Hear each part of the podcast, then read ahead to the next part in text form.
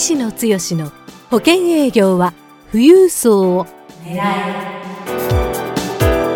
この番組は相続事業承継コンサルティング協会代表理事の石野剛が年々厳しさを増す保険業界で生き残っていくための富裕層営業術について協会員の成功事例を交えながらリスナーからのご質問にお答えする番組です営業のヒントをぜひつかみ取ってくださいこんにちは三木出友です。石野剛です。石野剛の保険営業は富裕層を狙い今日は第78回目をお届けします。石野さん今日もよろしくお願いします。よろしくお願いします。えー、11月に、はい、あの入ったんですけれども、はい、えー、ちょっと最近石野さんがどういう活動をされてらっしゃるかっていうのを聞きしたいなと思ってるんですけども、はいはいはい、まずあの質問から入ってであの石野さんものすごくこの、コンサルティングの活動がものすごく忙しくてらっしゃる中、はい、全国この地区弁協会でですねあの走り回ってらっしゃるので、はいはい、その辺りの話も今日はちょっとねお聞かせいただきたいなと思ってるんですけども、まずはちょっとあのご質問の方に入らせていただきます。えー、っと K さんからいただいたご質問です。はい。えー、富裕層に提案する生命保険商品は何がいいでしょうか？というご質問です。はあ、分かりやすいというか、うん、そうですね。はい、富裕層向けに提案する商品ですね。はい、はい、何がいいか。何がいいか。はい。えー、まあ多分限られた時間で端的にお答えをした方がいいと思うんで。あの答え簡単です。非常にシンプルな商品。行動シンプルに額も大きくて売れる。特に個人。あの、はい、今やっぱり、まあ、個人の、でという意味で言ったら相続で資産を持ってられる方、えー、私結構もう本当にここのところいろんな形でもう時間をあの惜しみながら動いてますけども、うん、コンサルの部分でも保険が決まるって言ったら本当にね、はい、2 3 0分の話で大体決まる。で決まる内容っていうのはもうそれでもお任せします。でも額的には、あのまあ、1,000万単位っていう形になることが多い、えー、何が売れるかっていったら、まあ、相続であるので非常に、まあ、まずは終身保険ですよね。終身保険。というところで、一番シンプルなのはやっぱり一時払いの終身保険。一時払いの終身保険が、えー、相続で言ったら多くの人は非課税枠っていうような感覚になるでしょうけどもこれは結構3000万と5000万これは一案件というよりも、一相続人に対する親御さんからの、えー、子もしくは孫に対してこれぐらいのお金を入れたいっていうようなあものがあったりするんです。これはやっぱりあのマーケットがこと富裕層という前提で多くの場合金融立地であるということでいくと。えー、まあニードがね、えー、相続というニードがあれば、いくつかの切り口からあ大きなお金があ一時払いで生命保険に変わるパターンがありますと。多分そういうことをお聞きになりたいんだと思いますので、これはまあ超ノウハウ的な部分ではあるんですけども、今地区勉強会でそういう具体的な話をね、あのうちの協会のメンバーに具体的な事例を持ってこういう場合はどういう保険商品でどういう切り口で、えどういう目的を持って、えやるとこういうふうに売れるのかっていうところをちょっと伝授をする、まあ、シリーズをこれから考えてるんですけどもその入り口の部分をせっかくですから今日じゃあ。いいですね。もうご質問としては何がいいでしょうかということ。で、はい、もう答えはもう出てしまって一時払いの終身保険がいいと。あのまあ、うん、これはそういう売り方もでき、うん、あそれがあもうこれだけで話を 30分ぐらいできるんですけども、うん、今日限られてるから、まあ、これに特化してもいいんですけどもね、でせっかくなのでその売り方といいますか、はい、その切り口のあたりもちょっとねね。教えていただけると思いますが、はい、だからあのこの一時払いの終身保険が何で売れるかっていう前提でいくと、まずは今の時代背景からいくと、えー、資産家って言ったら金融のポートフォリオ大体資産全部出していただきますので出てくるパターンって言ったら金融資産が多ければ多いほど、えー、大体株とか投資とかそういうところにまあある一定の比率もしくは昔結構やっぱり証券会社さんが頑張って資産家の方向けに囲い込みをやってましたので一定の比率で資産がある、まあ、数千万から億単位で、えー、そういうところに入ってる。でも富裕層の高齢者層っていうのはもう70代80代になってきてますので。えー、今までは証券会社の営業力の言われるがままにやって儲かるかもわからないっていうかそういう前提で、まあ、増やしたいという前提で、えー、普通預金に置いてても仕方が仕方がないと増えないからっていうことで投資商品。で昔は儲かったっていう、えー、経験、えー、成功体験があるのでそのまま資産を持ってる。でもその部分をちょっと冷静に見るとこの投資商品相続の時に子孫の代にそのまま証券会社に預けといていいかどうかって言ったら子孫はあんまり投資商品してない人が多かったりするんですよね。それもガリガリの営業の人が大体富裕層にはついてたりするのでそれごと資産を引き継ぐか。でまあ資産が乱高下するような。子どもさんたちもそういうものを受けたくないっていうようなニードもあったりする。ましてや今の世界環境でいうといつ何時、えーまあ、10月の末にブレクジットでイギリスが EU を 離脱できてるかどうか、このタイミングではちょっと分かりませんけども、でもことヨーロッパに関してもそういうリスクがいっぱいある、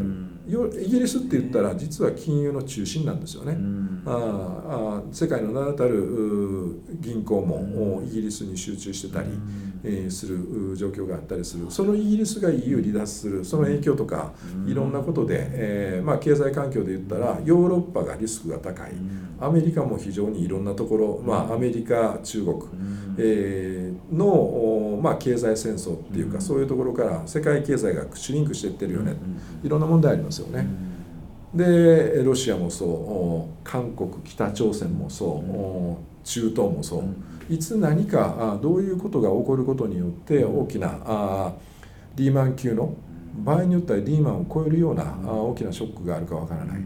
とすると我々の立ち位置から言うとそういうような投資商品をできるだけ安全資産に置きましょうっていうような環境風土が整ってるんですよ。であればそういう人を相手にすれば安全資産として何に置いとくか普通預金なの、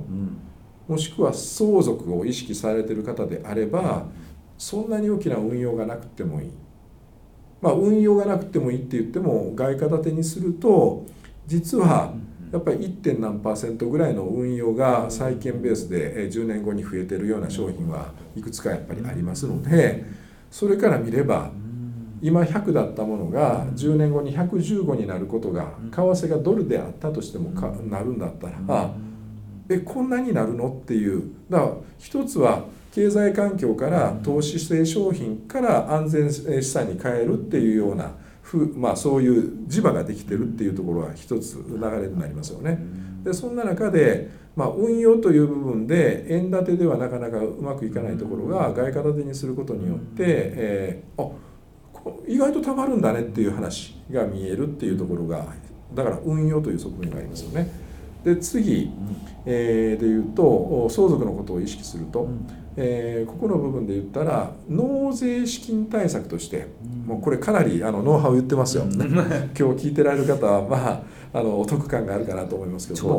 はいあの相続人1人ずつに、うん、荒相続になる何になる時に、うん、えー、少なくとも納税資金として相続人それぞれに、えー、何億という何何、まあ、1億2億数億、えー、という方にとっては1,000万単位の相続税の納税資金が必要になりますからその納税資金を確保するために生命保険でそれを担保するっていうようなこともありますし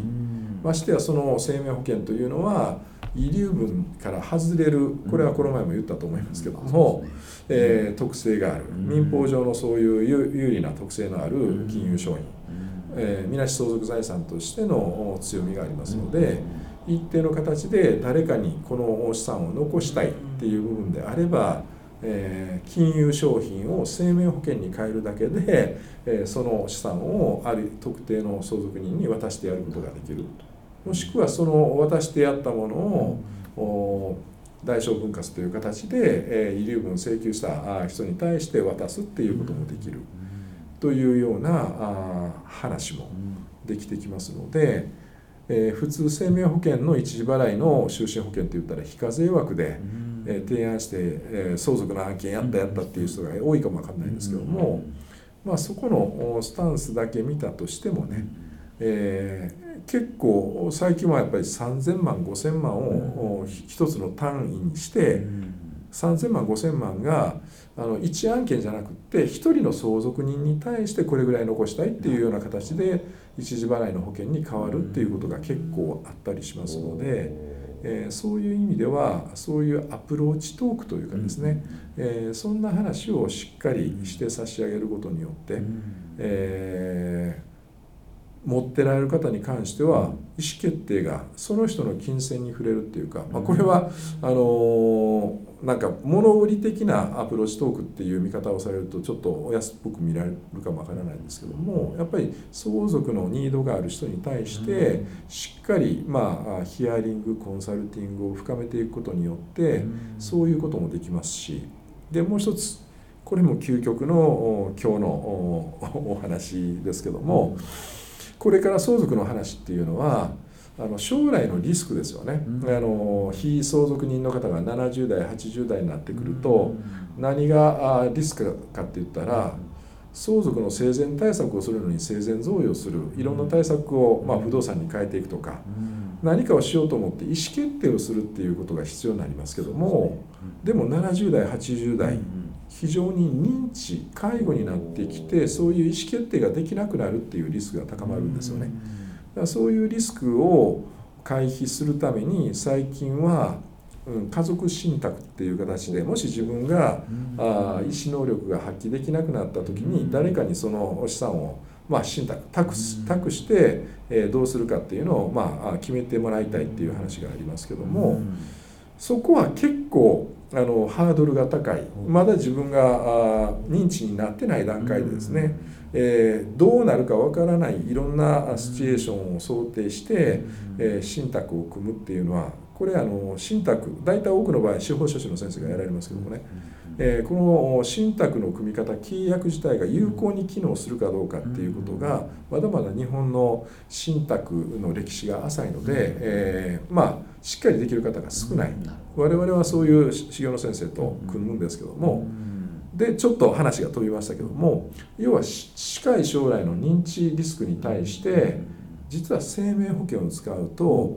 この認知リスクに対するリスク回避ができるっていうことが実はあったりするんですね。我々の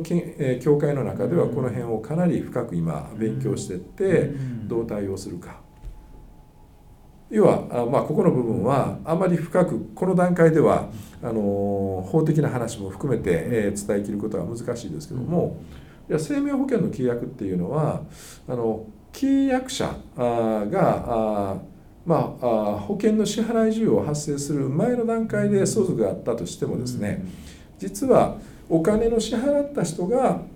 その相続財産の持ち主っていう前提になるんですね。でこれを、例えば契約者多くの人を勘違いされるんですけども例えば1,000万の解約返礼金のある、え保険をお父さんから子供息子にですね、え契約者を変更すると1,000万の解約金の資産価値が子供さんに移ったからその段階でお父さんから子供さんに贈与が生命保険で贈与したというような捉え方をされる方が多いと思うんですね。でも実はこと生命保険に関してはこの契約が一転した段階では まだ、えー、契約者というかこの財産の相続財産の権利っていうのはもともとお金を出したお父さんの権利になると。そういうものをうまく活用して、そのお父さんの保険の契約を息子さんとかお孫さんに移す。で、えー、その生命保険が移った段階では贈与にはならないんだけども、えー、どのタイミングで贈与もしくは相続とみなすかって言ったら、えー、それがあその保険契約が経済的価値を生む。だから保険金として降りた段階。もしくはあ一部解約等して経済的に現金が契約者が変わった人が受け取った時。ちょっと遠回しな言い方になりましたけども、これ将来認知になる方が例えば10年の110万の生前贈与プランをお孫さんにした。その前提で保険契約を10年間しました。110万10年間やるつもりで。でも3年目にその非相続人であるお父さんおじいちゃんおばあちゃんが認知になると贈与ができなくなりますよね。だあそういう時にこの贈与プランっていうのが継続できなくなるっていう。これに対して先ほどちょっとまああの明確な話がしきれなかったですけども生命保険の契約者を移転しながらあ部分的に解約をするっていうようなことで、えー、贈与を計画的にするというようなねそういうような、まあ、方法もあったりします。なるほどだからそういうことをうまく活用するとこと相続をテーマにして、えー大きな資産を金融資産から生命保険に変えるっていうそれも数千万単位で変えるっていう方法がかなりの場面で広がってくる。でその資産家の方にその使い方一つ一つをちゃんとコンサルティングでお伝えできるような能力を持つとそれだけで数千万の金融資産が生命保険に変わるという形になりますので。今日のところは、まあ、あの相続をテーマにすると贈与プランであったり資産の圧縮を効果があるような生命保険の使い方であったりいろんな使い方がありますけども、うん、一番シンプルなあ一時払いの就寝保険、はい、これが富裕層に向けて、えどんな商品を売るかって言ったら一番シンプルで分かりやすくてえー、提案される富裕層の方にも分かりやすくてすぐ受け入れていただきやすい。これが、まあ、今日の話としてはあのメッセージとして、えー、お伝えできる結構、まあ、有効なあ情報かなというふうに思いますけどね。はい、今日あの富裕層に提案する生命保険商品は何がいいでしょうかというご質問いただいたんですけどもあの、まあ一言で一時払いの就寝保険があの、まあ、今はとってもいいということで、まあ、そのアプローチ等から提案の方法までいろいろと詳しく、はい、結構今日はあの、はい、一時払いの就寝保険がいいと言っているそれだけがいいと言ってるわけではないですけどね。ね、うん、えー、端的な質問だったんで一番分かりやすいお答えの仕方として、えー、そういうものが結構シンプルに売れますよということをお伝えしました、まあ、あの今回78回目でしたけども、はい、過去にあの富裕層にあの医療保険を売るとかですね、はい。まあ、就寝保険を売るといろんなテーマでお話をいただいたこともありますので、はい、あと外貨建ての商品とかですね、はい、いろんなテーマありましたけども、はい、今日あの一時払いの就寝保険を売るその方法まで具体的に教えていただきました。ということであのぜひですねあのご質問いろいろと具体的にいただいたら具体的に石野さんもね あの答えて質問の仕方がいい人は非常にこういう感じでお,、お話ができますのでね、はい、くださいますのでぜひあのご質問をお寄せいただければと思います。はい。ということで、えー、石野剛の保険営業は富裕層を狙い今日は第78回目をお届けしました。石野さん今日もありがとうございました。はいどうもありがとうございました番組からお知らせです。ただいま石野剛へご質問をお寄せくださった方へ富裕層の意外な素顔富裕層の性格から富裕層に好かれるポイントまでをプレゼントしています。http コロンスラッシュスラッシュ souzokugyougshou kei-c.com スラッシュ pc スラッシュ http コロンスラッシュスラッシュ相続事業承継 -c.com スラッシュ pc スラッシュで受け付けています。どんどんご質問をお寄せください。